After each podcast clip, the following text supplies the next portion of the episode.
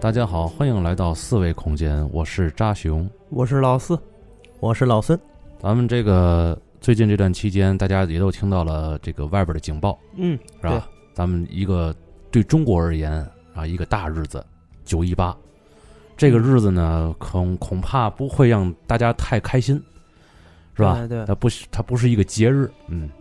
但是这个日子意义非常重大，嗯是吧？国难日算是，对，对国对耻对日，这个词儿用的嗯还是更贴切一些，我觉得嗯是吧？然后也是借这个期间呢，咱们让老孙给咱们再科普一下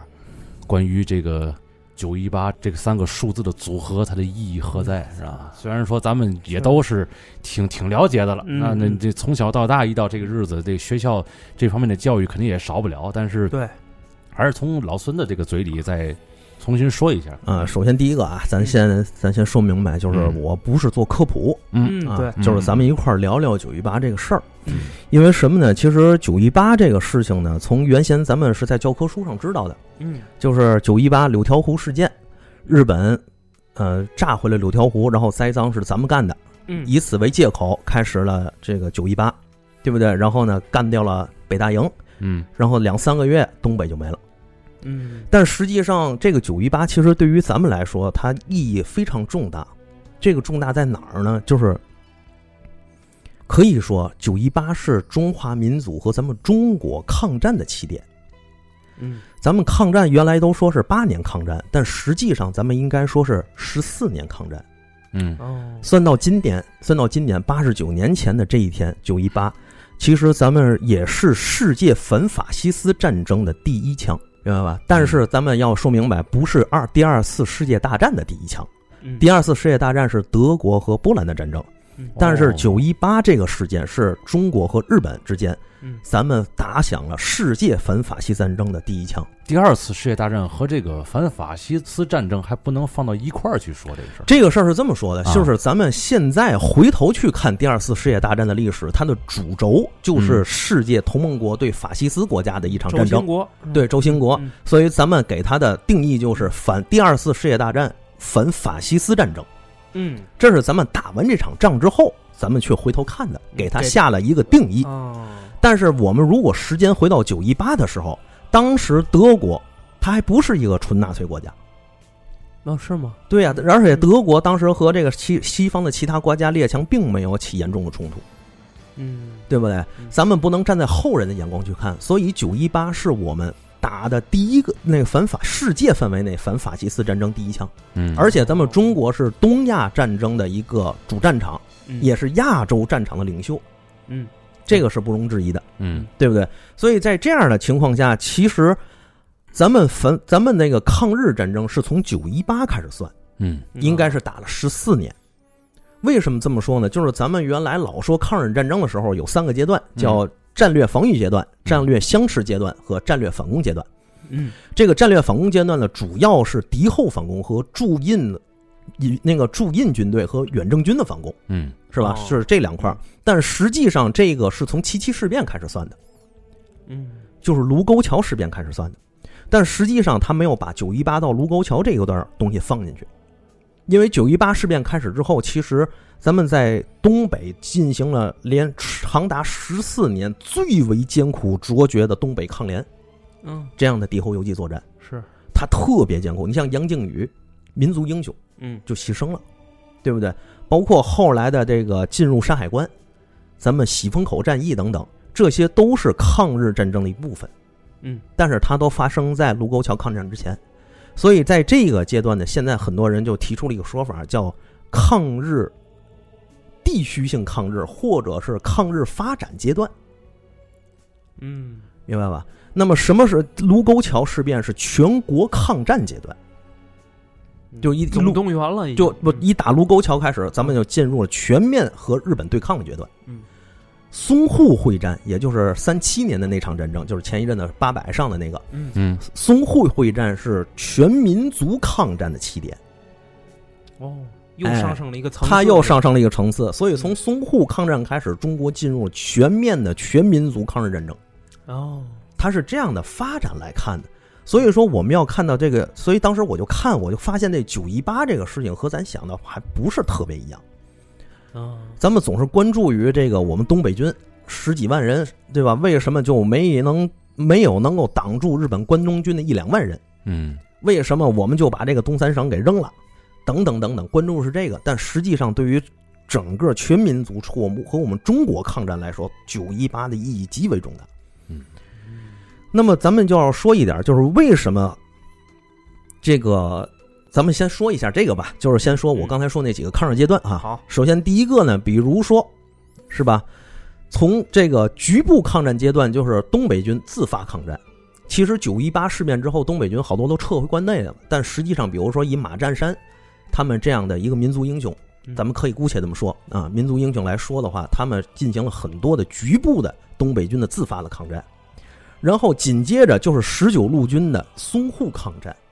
嗯这是一九三，这这个可以说是第一次淞沪战争，咱们管它叫淞沪抗战。紧接着，然后就日本进入了山海关，嗯日本进入山海关之后，冯玉祥就组织了察哈尔民众抗日同盟，然后包括后来的宋元、宋哲元等等，打了喜峰口战役。等这场战争打完之后，就发生了西安事变。西安事变发生完之后，这个蒋介石开始口头上答应全面抗战。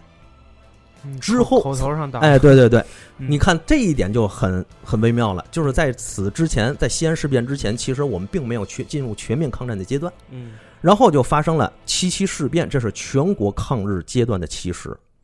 然后就是全民族抗战阶段，就是咱说的淞沪会战。再这样来说，其实从九一八开始十四年，咱们付出了三千五百余万人的伤亡，财产损失超过六千亿美元，海军更是全军覆没。嗯这是咱们中国近现代化以来最艰苦卓绝的一场战争，而这个起点又是九一八，所以为什么咱们现在老说九一八是国耻日就在这儿？嗯可是为什么咱们要说一点，就是九一八它没有发生在内地，发生在的是东北。嗯为什么？其实这个东北这个事情由来已久，嗯这个得往前算，算到哪儿呢？算到康熙年间。哦，这康熙年间，咱不和沙俄打了一场雅克萨雅克萨之战，对吧？所以这个当时沙俄就一直想把东北划入到自己的领土范围内，至少是势力范围内，这是沙俄的国策。嗯所以说，这个东北是东北亚这一块儿的一个火药桶。你像欧洲的火药桶叫巴尔干，东北亚这块火药桶就是东北和朝鲜。嗯，这个地方是中俄日的三方角力之地，嗯对对不对？地理上也是，对。然后呢，再一个，咱们一八四零年之后，嗯这个甲午战争之前，其实咱们大当时的清朝有一个非常好的外交战略机遇，嗯外交战略机遇，这个机遇就是清英同盟。英国人其实是向中国示好的，希望拉拢清朝嗯来和他一起对抗沙俄南下的势力。哦，但是当时的清朝，它正处于中古时代的国家，它还不是近现代国家，它根本没有这个意识，它根本它也意识不到。嗯就在这个时候，咱们周边的一个国家日本发生了明治维新。明治维新之后，日本其实是抓住了这个机遇，通过甲午战争，在英国的默许和支持下，把中国踢出了东北亚的战略格局。嗯然后日本和英国就开始走近了。之后，在英国的支持和默许之下，英日本又和沙俄在东北，在咱们东北打了一场日俄战争，哦，明白了吧？嗯是大体是这样的战略机遇。从这儿开始之后，到一九零四年，日本和英国正式结为英日同盟，这是日本近代崛起的一个决定性的标志。等于这英国想想是带咱玩儿，但是咱没跟他对上这个路子，啊，对，英国一看你这个脑子不行啊，你这个嗯呐啊意识不到啊，嗯，因为英国当时作为世界上最强大的日不落帝国嗯，它各种它的各种政策就是军事政策、离岸政策嗯，就是在各个世界的热点地区，我要保持势力的均衡，而不是我一家独大。就就理解为这个全满处和稀泥，对可以这么理解，对嗯，咱们要知道，这个时候日本它其实作为一个资源非常贫瘠、国土非常狭窄的一个国家，嗯，它的军事实力和综合国力在当时的列强一方都是最弱的，可以说那 啊，它可能也就是和比比那个谁比意大利强点儿，啊，意大利是二流强国，那真架的嗯架不住他他妈脑子有病吧？ 这哎，对啊，所以他可以说，这个日本当时的这个这个势力的崛起啊，咱不能光说它是一个怎么说呢，一个军事上的胜利，或者武士道这样的 buff 加成人就行了，不是那个事儿，嗯，对吧？不是口号的事儿，这个，哎，不是那个事儿。嗯所以这个这一下怎么说呢？就是后来，嗯即便打完日俄战争之后，日本不是取得全胜嘛，嗯但是日本自己心里是明白的，他和俄沙俄之间总体的综合国力上还是有点底气不足。嗯，，哎，所以呢，这个东北当时就被日本和俄国给瓜分了，因为原来俄，因为原来东北是俄国的势力范属地。嗯这里边为就要说到一个东西，这个东西是什么呢？就是咱们现在如果看地图的话啊，嗯，在中国、朝鲜和现在俄罗斯之间交界的地方，也就是吉林省延边朝鲜民族自治区的珲春为起点。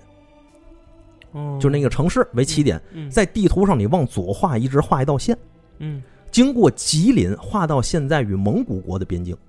就通过内蒙古画到啊蒙古国边境。嗯是那鸡鸡冠子那个，对对对那对那对一系列的位置对哈，，这一条线画完之后，基本上就是当时沙俄和日本的分界线，势力分界线。嗯以北叫北满归沙俄，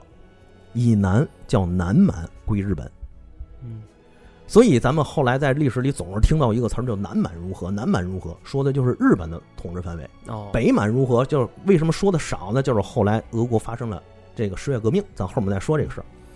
还有一个事儿就是非常重要，就是这条线上有一个有一条路，有一条铁路嗯，这条铁路就是中国东方铁路，早先称为东清铁路，最早的正式名称叫大清东省铁路。哦，哎，这条铁路修建于主一干线，对，这条铁路修建于一八九七嗯年八月，一九零三年七月正式运营。它其实修好了之后，像是一个 T 字形，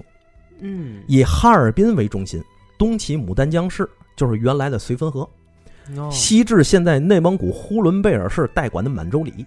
这个满洲里原来叫霍勒京布拉格，满蒙蒙族语的意思叫嘛呢？哦嗯叫这个旺盛的泉水。哦，哎，就修到这儿了。嗯修到这儿之后呢，那个俄语管这儿叫满洲里亚，咱们就把这个这这个俄俄语管这叫满洲里亚，对俄哦俄语发音管这儿叫满洲里亚，嗯，所以咱们后来习惯了就把它叫做满洲里。嗯 哦，现在这城市也叫满洲里。然后南到哪儿就 T 字形，那个尖儿到哪儿呢？叫大连旅顺。所以你从这儿可以看到，俄罗斯是整个把这一块儿都纳入了自己的势力范围里面。嗯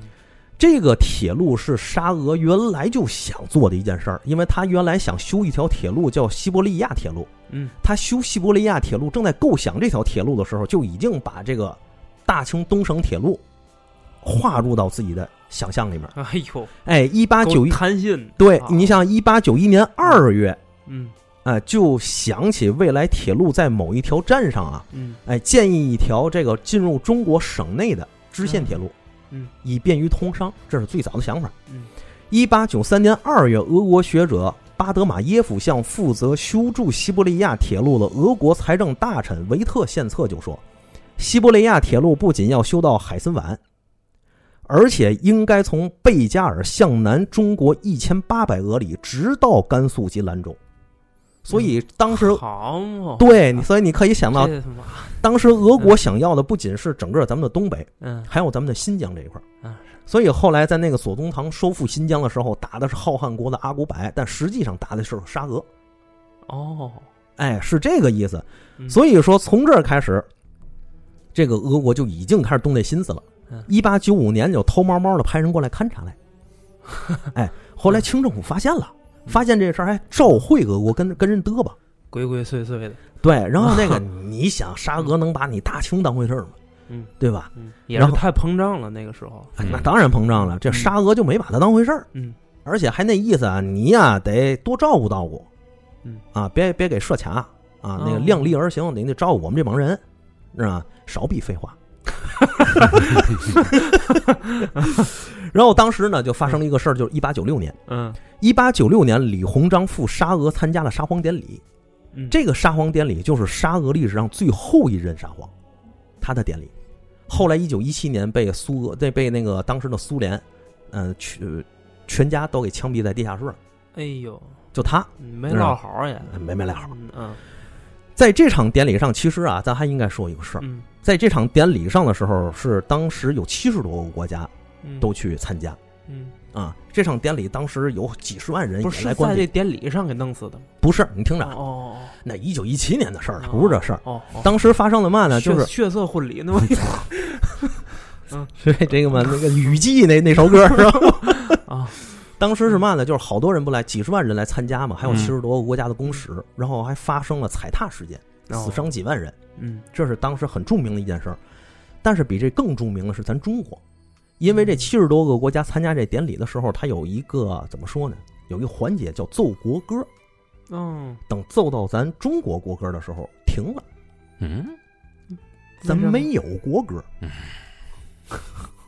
明白吧？咱没有国哎歌。这时候呢，怎么办呢？嗯这时候就是咱们的李鸿章，是吧？李鸿章就站起来唱了一首歌，嗯是他当他们家乡的小调儿是吧？哎，是对那个，是那对个啊对对对对，当时他已经七十三岁了。这首歌呢，我不虽然不会唱，但是这个词儿是什么呢？嗯就是“金殿当头紫阁重，仙人掌上玉芙蓉，太平天子朝天日，五色云车驾六龙。嚯”后来这首押韵，哎，这首歌呢，也是当时人家说是李中堂的即兴之作，后来也被称为李中堂乐，成为一段时间咱的代国歌。嗯在这之后呢，清朝就开始制定自己国歌了，因为意识到这个是个外交上的事儿，你们有不行。哎其对对实其实老佛爷当时少吃一顿饭，这锅可就有了。哎不是他意识不到，你明白吗？白，明白，明白。啊，他意识不到。后来通过这个事儿意识到咱应该有国歌了，所以就有嗯了这是个门面的对，啊嗯所以咱有了第一个代国歌叫《送龙旗啊，我好像听过听一过下吧，哎啊》。这个歌其实咱用了一段时间， 嗯到后来又改了一首歌，这首歌叫《拱金瓯》。拱金瓯，对，就是拱嗯那个房梁上那金瓦，就是这意思，哦就是江山永固。但是这首歌呢，嗯生不逢时，嗯，刚出来，辛亥革命爆发了，哎所以就呀没用上。这个可以说，这这这这一次一八九六年的事儿呢，第一个咱是有了一个自己的国歌，嗯，意识到这个事儿了。第二个事儿就是和沙俄签了一个中俄御敌互助条约，简称中俄密约。嗯，这个约里是什么呢？是沙俄一直在跟李中跟跟李鸿章说，哪哪个御敌？那个防御的防御的御，御哦啊战所以略什这么同这盟是吧？有人打进来了，咱一块儿打，一块儿防御呗，就这意思呗。嗯其实实这个这个约呢很简单，就两个事儿。第一个，东北是我沙俄的全占范围，别人不许进来，包括你中国，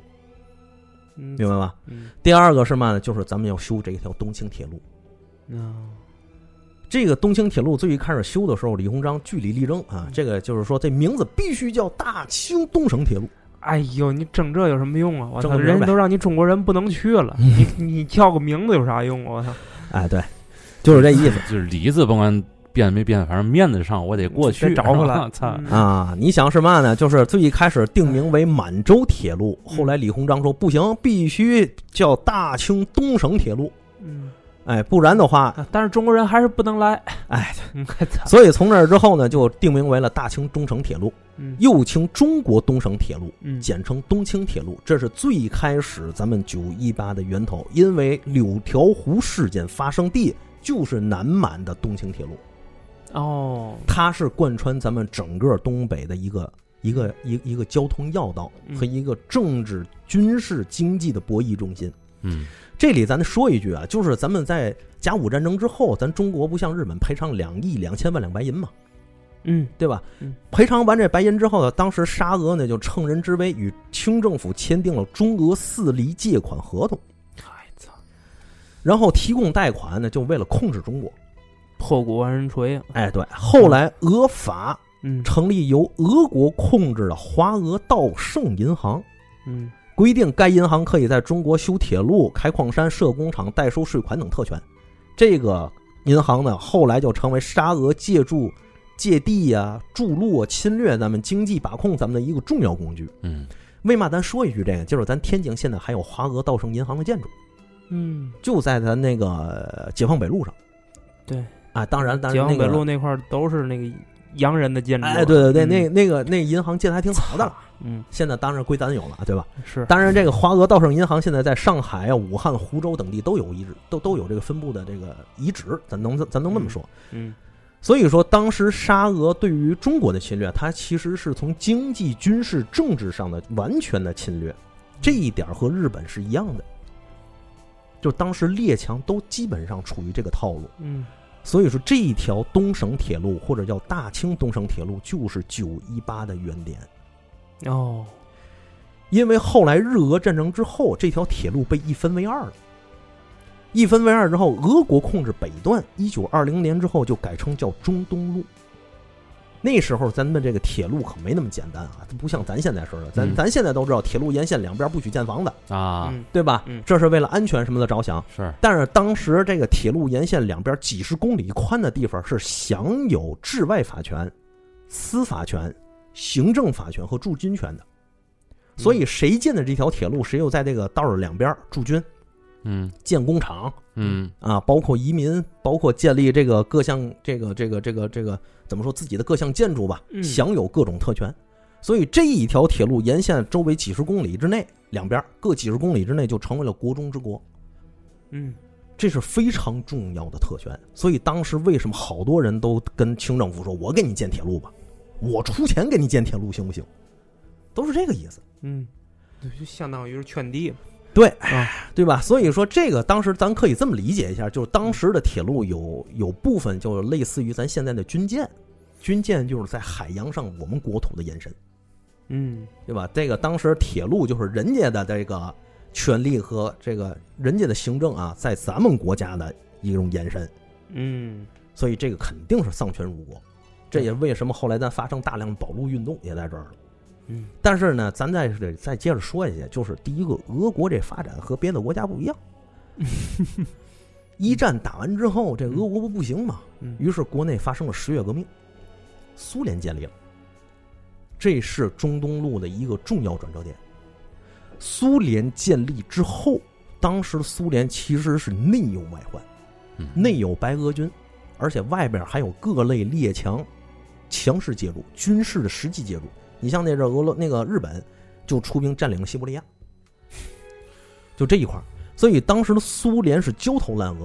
嗯很快他就很容易就就死就就死了，就对吧感？觉感觉苏联这一辈子活的也够命运多舛 的，也没舒服的时候，好像可是嗯不呗，这个苏联也没舒服时候，也没享过骂福，你知道吗？就刚刚打完二战，他妈冷战开始，害 人害己。对哪件事儿没没，反正没逃过他，是吧？所以当时苏俄当时第一件事就是我得想我自己怎么活下去，对吧？嗯嗯，对，我他妈不能死啊！所以这时候他干嘛呢？忍痛和德国先签订了一个条约，叫《布列斯特条约》，嗯退出了一战。然后各国其其他的列强以以此为借口，开始派兵进攻沙俄，就是当时的苏联。嗯然后派兵干涉苏联内部事务的时候，这个苏联政权其实当时特别危险，嗯啊特别危险，处在生死挣扎的边缘。而且苏联当时特别想打破这个孤立的局面，因为别忘了，当时咱们的中国已经从清朝变成了中华民国。嗯成为中华民国之后，咱们其实整个国家并没有统一。清政府事实上是一个统一的国家，虽然它不是现代国家，嗯和近现代国家不沾边儿，它是个中古的王朝时代，但是它还是一个比较统一的国家嗯。但是等到了中华民国的时候，就我们有一个词儿在历史书上咱们都学过啊，叫嗯军阀割据。嗯军阀割据就意味着原先我们的各个国土都其实是被各个军阀占领的，比如说这个这个阎锡山，嗯阎锡山他自己也有铁铁路，这个铁路和别的地方那轨距都不一样，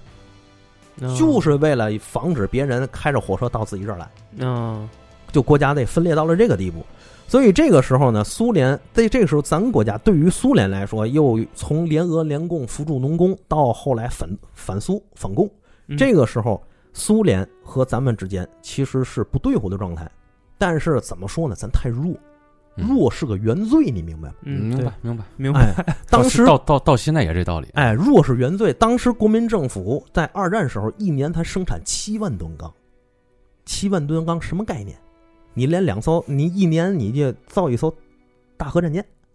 如果你有那个实力的话，嗯坦克就造个千八百辆、几千辆，嗯，就这样的七万吨钢的，你怎么能成为一个工业国？你嗯肯定是个农业国呀，对吧？嗯所以苏联首先就向中国示好，先从弱的这块儿，我先把这个外交突破口打开。嗯所以李列宁才说，废除一八九六年以后和中国签订的一切不平等条约，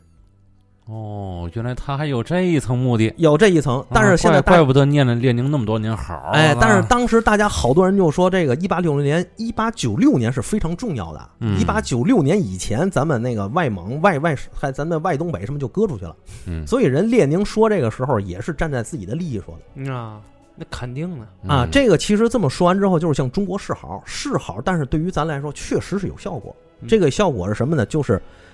当时咱们先说一下这个事儿啊，这个嗯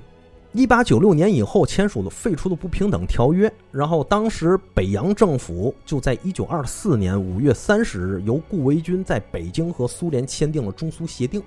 嗯这个中苏协定是主要是什么呢？主要就是宣布废除沙皇俄国与中国签订一切不平等特条约，放弃在中国的一切特权。当然是一八九六年以后的事儿。那就说白了，我是在中那个东北和蒙古，嗯所以这样一来，中东路同意由中国赎回。说白了就是中东那个东北沙俄的势力范围嗯，由我苏联原来独联掌控、独自掌控，嗯我现在交回给你这个中国赎。回就是你还得给我钱呢哎，对啊，我还不如白还给你，对，这个就变成了嘛呢？就是啊嗯驻军权、司法权没有了，嗯，让俄国人就撤回去了。嗯嗯但是呢，这个两边的经济沿线嗯就变成了你和我共管，嗯有点跟现在咱这个合资企业嗯类似吧嗯，啊，类似这这个意思嗯。但是对于当时的北洋政府来说，已经很不容易了。原罪原罪，哎，但是咱们要说一点儿，原来这是不能忽视个中苏协定，人家俄罗斯，真是苏联可不是照章完全执行的啊。那啊，那一看他们那个那意思啊嗯还得看底下怎么操作，是哎，吧对，其嗯实这个执行打这个这个执行打了大大量折扣，比 如老毛子嘛，哎对，比如在外蒙的驻军他就没走，把嗯把他们酒都烧了，操，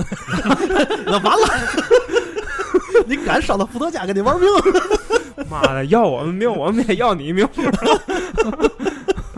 原来你还记得那个我看那个泥泞中的老虎的 时候，这个卡尔尤斯在回忆录里还说嗯说俄国人说你们交出卡尔尤斯，我们拿一百个俄国娘们儿跟你换， 就没说拿个沙伏特加跟你换，你知道吗？哎呦，我的天！真是命根子呀！ 我的我宁愿这给个你一百 去。这个伏特加是这个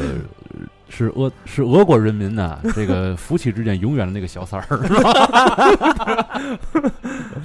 嗯，因为你看，在为嘛他在那个蒙古这块儿打了折扣嗯呢？就是原先说啊，就是苏联承认外蒙是中华民国的一部分，并且尊重在该领土内中国的主权，然后嗯承诺撤撤出原来苏俄的军队，那但是这一切全他妈 没执行，对吧？嗯，这个很正常的事儿。这政治跟放屁似的。嗯哎所以呢，虽然苏联撤走了这个东北的驻军，但是外蒙他赖着没走，啊嗯对吧嗯？但是我们这个时候就要看到哪儿呢？看到两件事儿。第一个就是当时我看啊嗯，当时两件事儿，第一个就是咱们北洋政府倒台了。嗯北洋政府倒台之后，咱们国民政府从广州要当时要说要前往武汉，后来在蒋介石的这个授意之下，咱直接前往了南京，然后开始了北伐。哦，因为国民政府，咱一开始都认为它是一个国民党嘛，嗯中华民国嘛，嗯但实际上，国民政府它的基本盘就在江浙沪一带，除了江浙沪之外，那就不是自己的地盘了。嗯比如说西北军地盘，嗯比如桂系、嗯有川嗯啊，等等等等等等等，这些就是其他军阀占领。他们实他们形式上和国民党，就是中华民国政府形成统一，但实际上并不是。那这里原来我看过一个纪录片，说是在淞沪抗战之后啊，咱们整个这个蒋介石自己的嫡系就基本上快被打光了。嗯蒋介石那卫兵就在那个片子里就说说，他就经常听啊，这个蒋介石在厕所里头，在浴室里面嚎啕痛哭，嗯哭爹骂娘。崩溃了，对，因为自己的这个枪杆子、这个实力的一个底牌，嗯，受到大损失了。嗯但是毕竟当时咱们进入了全国全民族的抗战阶段，他还是咱们当时中国抗日的领袖。嗯哎，这毛主席都是承认的，对不对？你是嗯咱们这儿的领袖，嗯嗯所以说，给你机会你不中用啊。哎，对，所以他这个一迁到南京之后，一开始北伐，嗯咱们中国实质上从辛亥革命到现在，也就是当时在一九二六年左右的时候，咱们嗯还是非常乱的，国家很乱。所以这个时候，咱们就要说这个日本，那么日本看到了这一点，所以日本是非常希望利用这个机会在中国进行有所作为的。嗯日本在日本这个国家，我总觉得它有一点优势，就是咱们应该值得学习的地方，锲而不舍。啊，那倒是，就是我定下来这个这这这条了，世世代代我就要这么干，就是疯狗往死里咬，是吧？这说白了就是真的，对吧？你想最一开始，这个朝鲜东北这块事儿从朝鲜发迹，在唐朝的时候咱就打白江口海战，嗯，等明朝的时候，朝鲜又还那日本又又又打朝鲜，咱嗯发生了万历三大三大征之一嘛。嗯这个朝鲜战争，万历明朝的朝鲜战争又打了一场这个仗。当打完之后，甲午战争又是从这个朝鲜开始打，哦对吧？嗯等后来，所以说你看这个满蒙是日本的生命线，这是日本的国策，而朝鲜就是满蒙生命线的一个重要跳板。嗯从头到尾，日本上百年来这个事儿就没撂下，就到在这个时候，他还干这事儿呢， 嗯，对吧？从甲午战争时期开始，他就说这个清朝是蛮夷，是统治汉人的。嗯到现在为止，清那个日本还有部分人还坚持这个学说，叫新清论嘛，没完没了。嗯他非得把这个东西让你们所有人都给我记住了为止。嗯，这个事儿特别危险。从这儿有道开理，嗯哎，从这儿开始，其实当时咱们就得说到这个东北军了，嗯因为当时在全国的军阀里头，除了蒋介石的中央军以外，东北军的战斗力算是第二强的。嗯，当时东北军是当时咱们全中国所有军阀里唯一一个海陆空全齐的军队。嗯，比如说东北老航校指的就是当时东北军建立的。哦空军，巅峰时期大概有不到三百架飞机，当然这些飞机性能都不老太先进的啊，嗯有就行啊，那个时候哎，都不老太先进对的。然后呢，咱们当时东北军呢，就是还建立了海军，这个海军当时占咱中国海军总吨位的四分之三，嚯，包括有当时咱们中国最大的两艘军舰，一个叫海银舰，或者叫海海旗舰都可以，嗯就是土字旁一个金。嗯哦就那个是个多音字，还有一个海琛，这是当时清政府从甲午战争之后购买了两个这个海防舰，嗯四千多吨，但是在当时这个战斗力已经不行了，太老了。嗯后来在江阴战役的时候就自沉了，这两个自舰沉自沉。啊但是这个这是海军、嗯空军，还有一个就是陆军，陆军这个东北军也有的说道。首先第一个啊，他买了大概我记得有文献说是三十六辆，但是呢也有文献说实际上大概有十四辆以上的这个雷诺 TF 十七坦克。嗯这坦克当时是一个什么样的实力在国际上面？嗯，其实不算落后，但也真的不先进了。哦，是法系是吗？绝对的法系雷诺坦克，嗯嗯嗯这个坦克是嘛呢？是现代坦克公认的鼻祖。就还算中用，哎，在还在可以当时那个年代来看对啊，，但是这个东北军它的这个进口的这批质量不太行，因为雷诺 TM 十七有两款，一款是机枪式的，一款是装三十七毫米炮的。哦咱进口大部分是机枪的嗯，而且是铁皮包木头，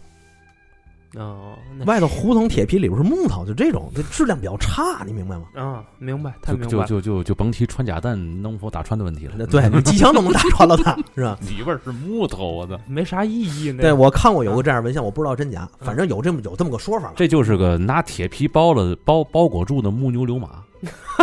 这就你就这么想这事儿吧啊？嗯对所以你看这个时候，但是你不管怎么说，这批坦克来了，它就创立了咱中国装甲兵的先河。嗯但是咱也要明白，就毛主席有句话叫做“这战争是人的战争，不是一两件先进武器就能决定的”。嗯拿破仑有句名言，叫“战争的两个武器，一个是荣誉与精神，一个就是宝剑。那就荣誉和精神在之前，你这个兵你得有这个战斗力，你这个军官你得有现代化的战争意识，你这士兵你得什么叫战斗力？你得知道，你有的坦克没用，你得知道什么叫步坦协同，嗯对吧？后面还有炮兵呢，你什么叫步炮坦协同？你上面面有空军呢，对吧？那步炮坦不炮膛还有空军的协同，你怎么办？嗯，对不对？你有嗯海军没事儿，你海陆空怎么协同？嗯这都是专业性的玩法。到现在，现在到现在为止，很多的这个国家都玩不转了，玩不明白，都玩不转这事儿，你知道吗？是主要没有 没有大号带，然后说不是有大号带，他们也学不会。你玩一个玩一个新的即时战略游戏，你不得让一个高手带带你两天是吧？ 不是这个，这个真不是啊！你像中东战争的时候，苏联手把手教那帮阿拉伯国家如何打仗，啊，步炮膛协同，知道吗？空军协同不会，人家就不是玩那游戏的，人家教不会。造嘛造嘛飞龙，我们就造 一堆小狗儿平推， 我们就直接把号往那一挂，直接一刀九十九就完了。 你们弄这太复杂了，全让 A 过 去。对，所以现在咱基本上好多人就说这个东北军实力特别强大，嗯三十万之众，好嘛，海陆空全齐。嗯，但实际上这是纸面战斗力，实际上的战斗力是非常堪忧的。为嘛呢？这和苏联还有关系，就是发生了一件事儿，嗯， 就是中东路事件。这中东路事件是嘛呢？就是咱们东北军张学良嗯，和苏联打了一场战战争。然后这个事儿怎么回事呢？就是嗯当时这个国民党，嗯，南京政府不是当政了吗？嗯当政之后，他取代了北洋政府，而且正好苏联和咱签订了这个中苏协定，是吧？嗯，这个时候咱就觉得，哎呦，这个苏联也是个软柿子，嗯嚯，开开始哎，这个有点看不起 苏联，因为咱们当嗯时国内还有很多这个，包括东北军，他有很多白俄的顾问，白俄顾问就是反这个反苏联的嘛。嗯这个白俄顾问就跟那个张张学良啊，还有东北军的这些高官儿，他们就说：“哎呀，这苏联不行啊，牛逼，那儿嘛词儿 去了，我 那阵儿可没这词儿了啊，这他自己先编的这东西。呢小那儿打打打，没问题，他不敢怎么着。”嗯，然后这时候知根知底儿的去哎，了。对对对。然后这时候蒋介石呢也在想这个事儿，因为嘛呢，我这不是刚当政嘛，刚当政我要统一全国，嗯统一全国我就得显得比北洋政府更强力。嗯嗯，我是强力的领袖，强力的政府，强力的国家，嗯强力的政党。嗯所以在这样的情况下，他也在怂恿张学良去跟苏那个苏联苏联干去。啊，哎，你要是跟他打，我给你拨军费，哦嚯，哎，我还能至少给你出十万兵，嗯我帮你。嗯这个张学良呢，就在这个四面忽悠的状态下，这脑袋就上了，就上了头了。嗯就后来，当时有有人就蒋介石，嗨，蒋介石就是这个张学良身边的人呢，就评价说，这个张学良啊、嗯是个特别聪明的人，嗯但是他有一点不好，爱冲动，那明白吧？这个《孙子兵法》里就说，主不可因帅因温而制战，他他他他吃螃是吧？对，将不可因温而制战，嗯，主不可因帅那个因怒而行事，就是这种，你这脑子一烫头，那哪行啊？嗯嗯但是当时其实东北军里也有这个脑子清醒的，比如说张作相，嗯，他就跟张学良说：“这事儿别打，我嗯估计这帮人忽悠你呢，嗯你跟苏联打什么打呀？嗯，对，跟跟咱有什么好处？对大概是那意思。对，而且苏联未必是软柿子呀，嗯，他们的立场不一样啊。但是张学良没听进去，就想动手。这时苏联其实也不傻，他发现了这个嗯事儿，因为咱当时开始开始驱逐这个苏联的这些民众团体了。”哦，苏联呢就开赶紧派人来，那意思说咱有嘛事儿别动手，咱可以谈嘛，嗯咱好好谈。嗯你说取这个取消我这些这个民众团体的合法地位，把他们赶回去，嗯那就赶回去，我我接走，嗯行吗嗯？ 然后这个时候呢，张学良当时呢，他们就签了草签了一个协议，或者说口头答应了这个协议，大家一谈好就完事儿了。嗯，但是后面蒋介石不答应，还嗯还嗯还在后边给敲边鼓嗯，干啊嗯，怂嘛呀没火苗子啊！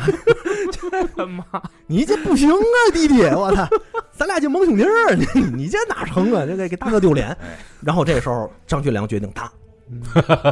苏联当时也不乐意了，那意思他们中国怎么素无新意呢？怎么？嗯你的外交事儿你怎么能揍醒你还说这个？我操！啊？你这个不是你这人怎么可能跟特朗普一样 呢？对吧？你不能这样，你哪儿都懂王，你哪儿行啊？那个时候特朗普国际地位就那么差，啊是吧打，这一打不要紧，这个东北军大概出了二十多万， 嗯就双方啊大概二十多万的兵力打了一场双方都是二十多啊万，打了一一共咱们嗯咱们这边儿出了十几万二十万人，啊这场仗打的不小。哦，但是结果就是四个字儿稀里哗啦，嗯，怎么个稀里哗啦法儿？打不过哦，让人家打的稀里哗啦，啊，让人让好苏联打了个稀里哗啦，你以为呢？嗯，打完四打打打的这个东北军这个屁滚尿流的，但大概是这个意思。因为当时咱们要知道，这个东北军它是军阀制的部队，嗯，并不是说东北东北人或者东北哥们儿不能打，这个不是，那是当时他是作为一个军阀性质的部队，军阀性质是什么？我是忠于我的领导和首长的。嗯嗯所以后来经常发生这个军阀部队出现什么事儿呢？比如说我这个领导一死，嗯或者首长一死，嗯被战场被人干掉了，底下的部队立马就作鸟兽散。哦，都是拿大洋逛拿大洋逛窑子似的。嗯对对，对哎，对就是这种。所以说，他当时是时代的局限，就让这些部队没法打。嗯这也是为什么后来好多人就说，在那个民国时代啊，嗯最能打的部队，第一个就是红军，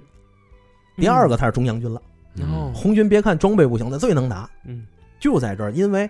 他有主意，我有自己统一的思想，哎，对对，对我有目标。劲头十足啊！我看哎这个我操，连长死了，弟兄们为连长报仇啊，都是这样的。对对对 对对吧？哎呦，咱们那连长渴死了，赶紧跑！哎，对就那样，不一样啊， 对吧？你这这两边这个劲儿不一样，你手里用什么家伙事儿都没用 这就是对比，我操！啊。这个反观现在嗯也有实例，比如说看沙特那帮王爷兵，开着 M 一坦克，开着 F 十五战斗机，嚯，让胡那让胡塞突厥军打了个屁滚尿流。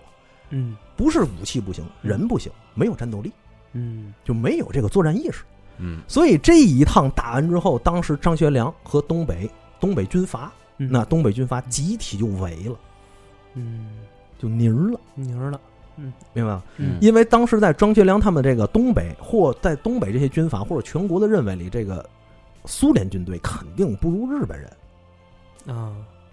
我们连苏联都打不过，那日本怎么打呀？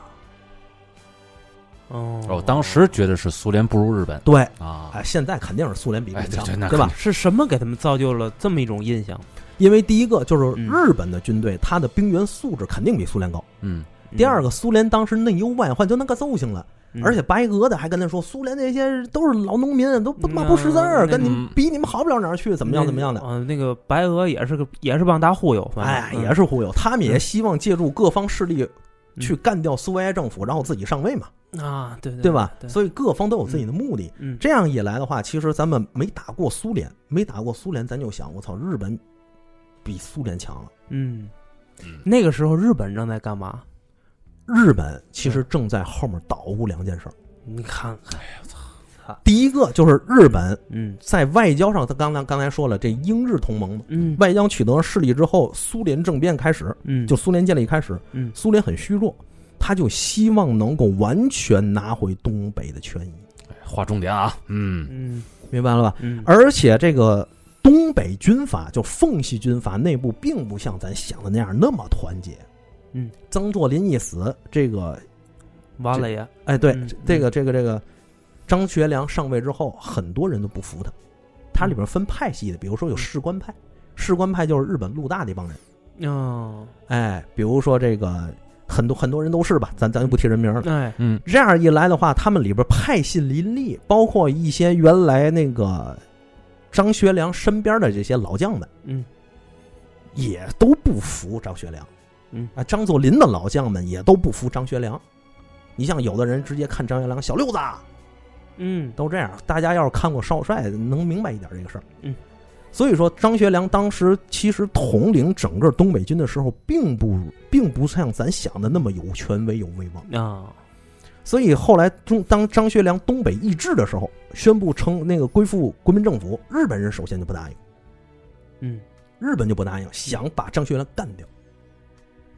找一个听话的来。所以一切不都是为了东北权益吗？嗯。第二个，日本干嘛呢？日本从政治军事上只是一部分，还有一个很重要的就是经济上。经济上，咱们现在都知道，那个日本有一个垦荒团，大量从日本内部移民到东北。嗯，然后让这些这些移民呢当地主，哦哎，收买大量东北的土地，然后嗯雇咱们中国人在那儿去种地去，哦，种什么呢？种大豆。嗯种完大豆之后，日本把这个大豆的出产品拿回家，嗯拿回到自己的这个国内进行深加工，嗯然后再返销到咱们这儿来，或者返销到国外去，嗯，然后再给咱们进行贷 款，建立工厂。嗯这样一来，就把经济东北军阀的经济和日本捆绑在了一起嗯，日本的经济捆绑在一块咱这儿。国家不就被掏空了？对呀、啊嗯明白吧？所以在这样的情况下，所以这其实日本是全方位的在慢慢侵蚀嗯整个东北。嗯，而且趁这股乱劲儿，哎，而且这又是一股非常乱的这个这个地步，嗯这一乱的话，乱中取利嘛。对，而且鹬蚌相争，嗯你日本得利呀。对，你日本跟苏那个中国跟苏联打完之后，日本立马就跟那个苏联就跟中国说啊，这个中东路这个事儿啊，嗯你跟苏联爱怎么说怎么说啊，跟我没关系。嗯他的权益收回了，是你收回他的，嗯我的权益照搬不动，嗯，甭想这事儿。对，那是你们俩的买卖。哎，嗯等回来这个东北军和那个苏联一打完，不不不行了嗯嘛，日本就开始立即深入，啊，对，对不对？嗯这个时候，这个东北军那个张学良，其实他们不管是不仅是张学良，包括整个当时咱们中国以蒋介石啊在内所有的中国，嗯呃，这些军阀的高官都认为日本打不过，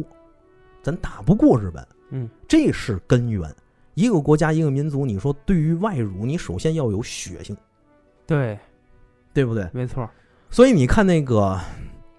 那个东北抗联，后来在树上还刻了一句话，叫“抗联从此过，子孙不断头”嗯后来建国后，好多人还在那棵树底下照相。嗯这句话意的什么？就是我们东北抗联从只要从这儿过，咱们子孙就站起来了，不会再听日本人奴役。嗯东北抗联十四年，特多艰苦，是，对吧？特别特别苦，是没有希望的，嗯是绝望的哎奋斗。呦我操，就像这个这个这个杨靖宇嗯杨靖宇当时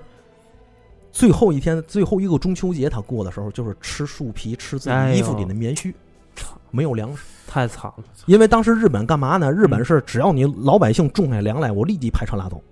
操，所以在这个时候，咱们还有一个这个这个中国农民发现了杨靖宇将军，跟他说嗯投降吧，投降了有高官儿。嗯杨杨靖宇沉默了一下，然后想说老乡啊，咱中国人都投降了，还有中国吗？嗯，对，对吧？后来他这个这个老乡出门就把杨靖宇给卖了，是不是？后来这个当时这个日本的军官解剖杨靖宇的尸体之后，发现他尸体里的胃里只有棉絮和树皮的时候，说了一句话说：“恐怕咱们打不了中国，因为有这样的人存在，嗯中国嗯亡不了。嗯，这个杨靖宇他的那个那个照片，不知道大家有多少人看见过啊？跟那个关二爷那感觉是一样的，可以堪称为天人那种感觉，浓眉剑目。对，就是有很长一段时间，我一想到那个英雄的模样，就脑里马上就想到了杨靖宇的那张脸，嗯你知道吗？对，而且到现在为止，咱说句虽然说句实在的，杨靖宇将军本名本名叫什么，咱不知道。哦，这杨不是原名是吗？，对他变了好几次名字，因为他原先就是一个革命主义者哦，啊，他变了好几次名字。这次在东北抗联的时候，他给自己起名叫杨靖宇，哦，所以他本名叫什么咱不知道，但是其实对于杨靖宇将军来说已经不重要，哎，重要的是他这种精神激励着我们。所以在这样的情况下，当时反观当时咱们那个高层的军阀，始终大部分人认为我们打不过日本，这种情况它是九一八不抵抗的一个重要根源和内在原因。之后才有了什么这个东北军的高级将领发生九一八之后啊，就说停着死，不许还手，嗯对吧？嗯蒋介石也给那个这个这个这个张学良封电报说不许不许还手，嗯，不许开战，哎，这不抵，抗这。听着不老舒服，反正嗯对这个事儿，咱们那共青团中央都都已经发文，就是蒋介石跑不了，蒋介石肯定是有他的责任的。嗯，张学良也有自己的责任，但是张学良这个人，其实我们要客观的公正看待他，在东北这个事情上，他确实做出不抵抗，但是在西安事变上来说，他逼迫蒋介石进行全国抗战，他就是民族英雄。嗯，毛周总理给他了给了他一个类似的这样的评价。嗯算是功大于过嘛。哎，差不多吧。嗯所以，因为历史人物，咱们喜欢的啊，咱们特别喜欢就是评价历史人物的时候用春秋笔嗯法，我自己给他一定论，呵，爽。 但是实际上嗯没有办法那么简单。反正搁回到这个历史人物当时所处的那个环境下啊，就是未来的怎么样，一切皆有可能。咱现在往回头看一百年、两百年的，咱咱可以给自己在心里给他下一定论，但是在当时来说的话，怎么选择、怎么抉择这事儿太难了。对，所以对我一直觉得毛主席那句话好，就是三七分。嗯三七分呢，不是说我们要三七开的去看他的功过，嗯嗯而是说客观的去看待他有好的也有坏的，他就是这么个历史人物，发生这么个历史进程嗯。东北军当时抵抗了什么样不知道，为什么历史不容假设？嗯，你随便假设，你可以说我们打赢了，也可以说我们打输了，随意假设。嗯从纸面上假设，从从这个实际上假设，怎么分析都没有，但是嗯没有意义。这这样一来的话，咱们发生柳条湖事件的时候，咱们再说两句。嗯，这里有一个著名的人物就，就叫做石原莞尔，日本人，日本人。其实咱们对石原莞尔身边的人，可能这其他人可能稍微熟悉一点，比如说土肥原贤二、板垣征四郎啊嗯啊啊，这些人都咱们都熟悉一点。但是石原莞尔不输，不输石原莞尔咱可能陌生，但实际上石原莞尔是当时日本唯一的战略家。嗯，日本这个国唯家一的战略，唯一的战略家，啊，日本这个国家和民族在二战里头没有战略家，都是战术家。嗯它是一个用美国人的话说，日本是一个有没有战略只有战术的一个国家和民族。嗯但石原莞尔有战略，就说白了，比别人那个目光都稍微长远点儿，是吧？对啊，石原莞尔在在第二次在咱们中日这个抗咱抗日战争全面爆发以前，他就说中日战争一定是一场持久战，不会是速决战，嗯，速战速决这个事儿是不可能的。嗯啊嗯所以日本想要打中国，包括和这个同盟国来打的时候，他做出了一个比喻嗯，比如说这场战争要有一万块钱的资本，嗯英美有一百万，啊日本只有一千块钱。那我们怎么打？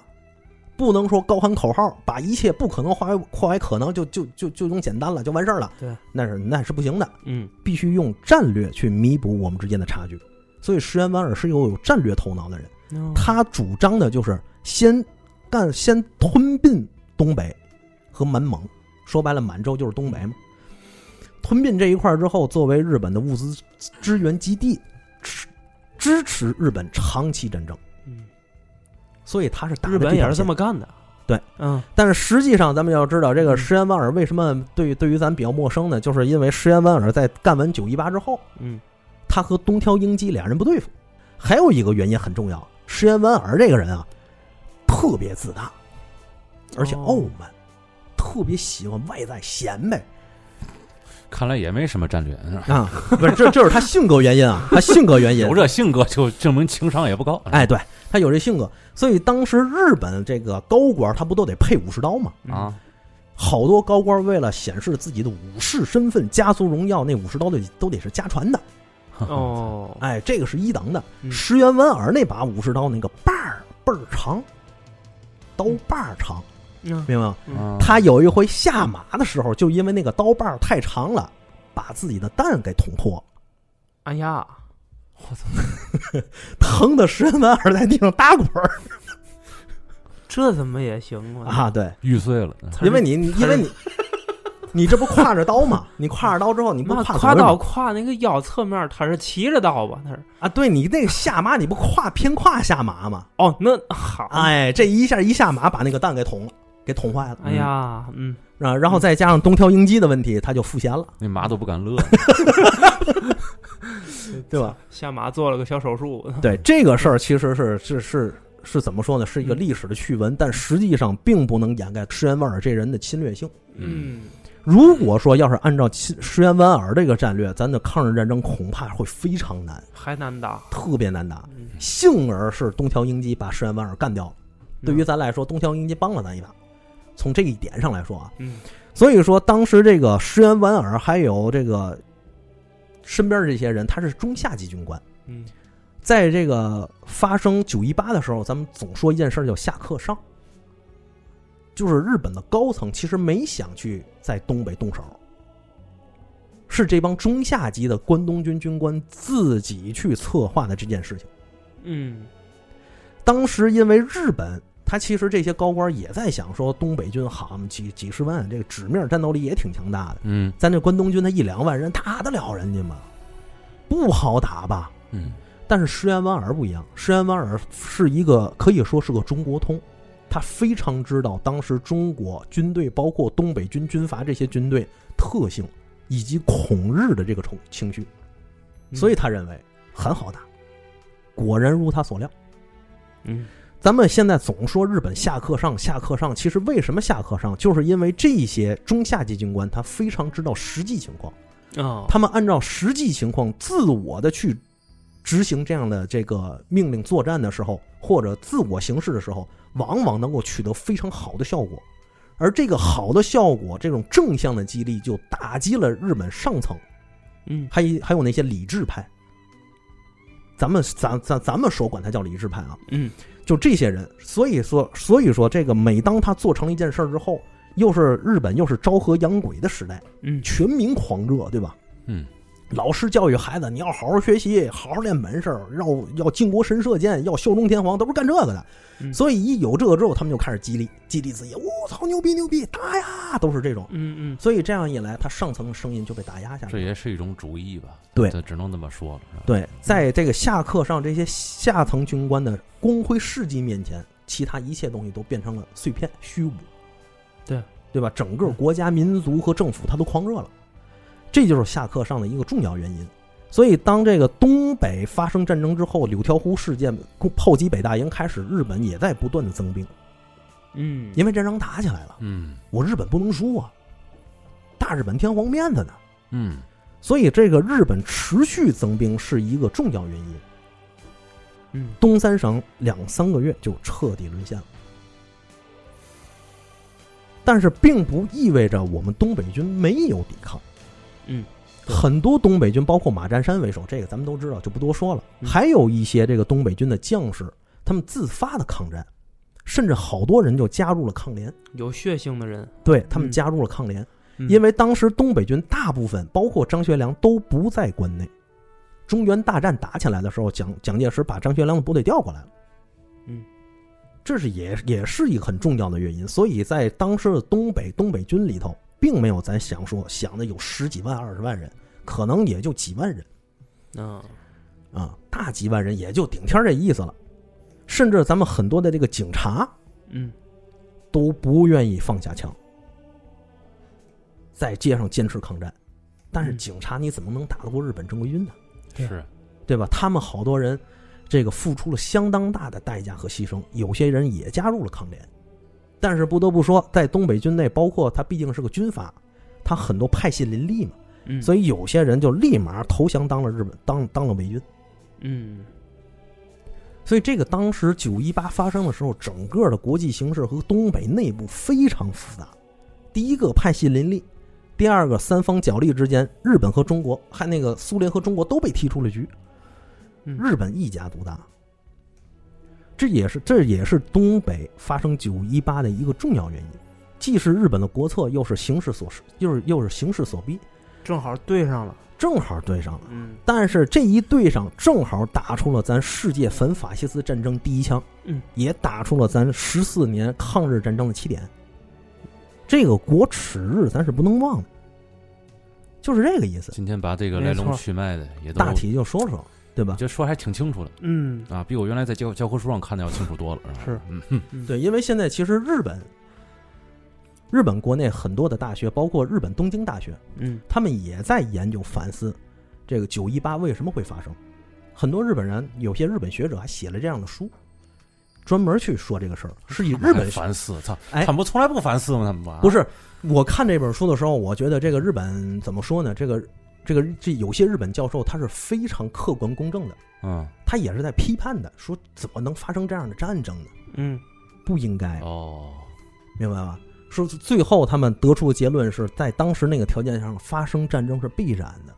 但是我们不应该发生战争。嗯，也有这样的论调。嗯，反战人士是吧？，对，是有反战人士的。嗯而且当时很多有些这个日本大学的作者呢，就是日本大学教授都说，当时在这个日本帝国大学，就是现在东京大学前身，嗯这个日本的军人来这里做演讲，嗯哎，好多的这个高材生，是吧，都举手说要打。哦这个事儿是值得我们日本民族反思的。嗯，这是当时是有这样的内部声音，所以说这个九一八事变对于咱们中国来说是个国耻日，咱们不能忘。对于日本来说，他们也一直在 反思复盘，有一部分人啊，嗯，一部分人有一部分人有嘛嗯用？这个咱们铭记历史很有一句话，我总觉得说的特别好，就是铭记历史不是为了要记住仇恨，嗯，嗯，是为了要告诉我们要自强。对发起战争的人更应该记住这个历史。对，我们要记住这个历史教训，嗯我们要去自强，而不是说我们要去分摊这些历史责任。嗯，但其实我感觉他们与其在反反思这个这一场战争，还不如现在赶紧把福岛那事儿赶紧解决解决吧。 哎呦我天哪哎，你说福岛这事儿，你知道那个石原莞尔吗？啊！石原莞尔还说了，说这以后这个原子武器、核子武器，就是原子武器当，嗯是是很重要的。嗯，这个很可能一下子就是能够决定战争胜败的武器，你你还别说，他这个眼光是挺非独常准到的？吧？非常准吧？哎，但是他说完之后，没想到的是，日本先来了这两下，达成了完全达成了他的这个战略判断， 也是一下子就解决了战争。也是这个世界上唯一挨过两 下的。日这是个日本大仙，我操！ 对日本南下，后来你想，第二次世界大战四五年打完了之后，石原莞尔还不乐意了， 嗯那意思是我才是战争元凶啊，我才是战争的策划者，啊，你们都是一帮小娜娜，为什么你们是甲级战犯，我不是？这这傻逼，我操！啊，当然了，他这个也也怕死嗯啊，他也怕死，他也逃脱自己的战争罪责。那他还说这个，哎，这没告诉你他的性格就在这儿。嗯，那他又他性格那么矛盾，对他最嗯后死他，他是爱出风 头，对他死于什么呢？死于膀胱癌。这膀胱癌怎么来 的呢？就是蛋给割碎了。就是蛋碎了之后，他长期尿血，哦， 哎，成了膀胱癌，哎呦四四五年、四六年他就死了。那刚才说东条英机要害他呢，怎怎么怎么回事？那是在那个这个柳条湖事件，就是东北事件完事儿之后，成立了伪满洲国嘛。嗯，成立伪满洲国的这个时候，咱还打了一场淞沪抗战嘛，哦，对吧？这俩是联系起来的。淞沪抗战停战就是因为伪满洲国建立了，日本人觉得这事儿打成了。嗯所以，但是当这个事情完成之后，东条英机就开始排挤石原莞尔，啊，嗯，给他把从那个哦是日、排挤，哎排挤，啊把他从这儿给他干掉了，从那个政府和军队里给他干掉了，剔除了。踢出了。对，嗯以石原莞尔那个性格，我气性也挺 大，天天在家生闷气，这个就得最后得癌症了。嗯，啊，石原莞尔就说东条英机这个人啊，我告诉你啊，就是个这个小娜娜，小娜娜啊，也也就是个嘛，也最多也就是那样的，给他一个团长都高看他了哎呀，他也最多管十挺机枪，十一挺他都管不了， 大概是这意思啊啊啊，啊，就是他也看不起东条英机。嗯，所以当时这个石原莞尔被踢出去，咱值得庆幸。哎这确实是啊。 行吧，咱们这一期嗯呃九九幺八特辑吧，就算嗯是没错啊，，嗯就咱们嗯愉快的结束，哎，也不也不是特也别愉快啊，愉一快点都也一点都不愉快。啊虽然虽然聊到聊到后来还是挺有挺有意思，是吧嗯？但是整个事儿一看就是也是损嗯损日本鬼子，对呀，也是损损损日本鬼子啊，吧，孙子荣荣回来了吧？嗯其实还有一个就是，咱们别忘了抗联，嗯，东北抗联，咱不能忘，对对对。没对错吧？没错。八年之前，七年人一直打着呢。你包括有好多抗日神剧不也说嘛啊，同志们，八年抗战开始 了。啊其实其实从小到大 嗯，你看啊，一说这个和日本这个这个抗日战争嘛，嗯，八这个数字是先映入映入眼映入映入眼里，呸，这个八这个数字是先映入眼帘的。后来发现哦，原来对于东北人民来说，他们抗战了十四年。对嗯，东北人民先于咱们关内人民抗战。对对，啊，这一点也是我们值得铭记的。嗯东北人民也付出在这抗战中付出了巨大的牺牲和代价，嗯，咱们不能抹杀。对，所以说，没九一八国耻日，咱们记住就好，嗯记住这个记历历史教训，但未必非要记住这个历史仇恨。嗯，也就是，对我觉得每年咱们防空警报响起的时候，咱心里致敬一下这些对抗日的将士们，对，给先烈们哎这，个表示一下敬意，就可以了。没错。嗯，嗯家里孩子还问我了啊，怎么外边什么声音呢？我说多少年的今天啊，嗯就是日本人打进来了，就是你姥爷老看那片儿，是 吧？对啊对对对，嗯， 他说哦，那日本人今天还打进来吗？哎呀，哎呦我操！是不是？我说不会了，放心 吧，是吧？ 对我们腰杆子挺起来了。嗯嗯我巴不 得呢，来呀！操啊，这个时候还敢造次，我操钓鱼岛问题还没解决，咱 那一块儿就吧，是啊 咱连刘秀群岛一块儿解决吧。逼着你解决辅导啊事件。我操 对，好吧，今天咱们这一期就结束吧，结束，嗯好好啊好听友们再见，啊再见。再见。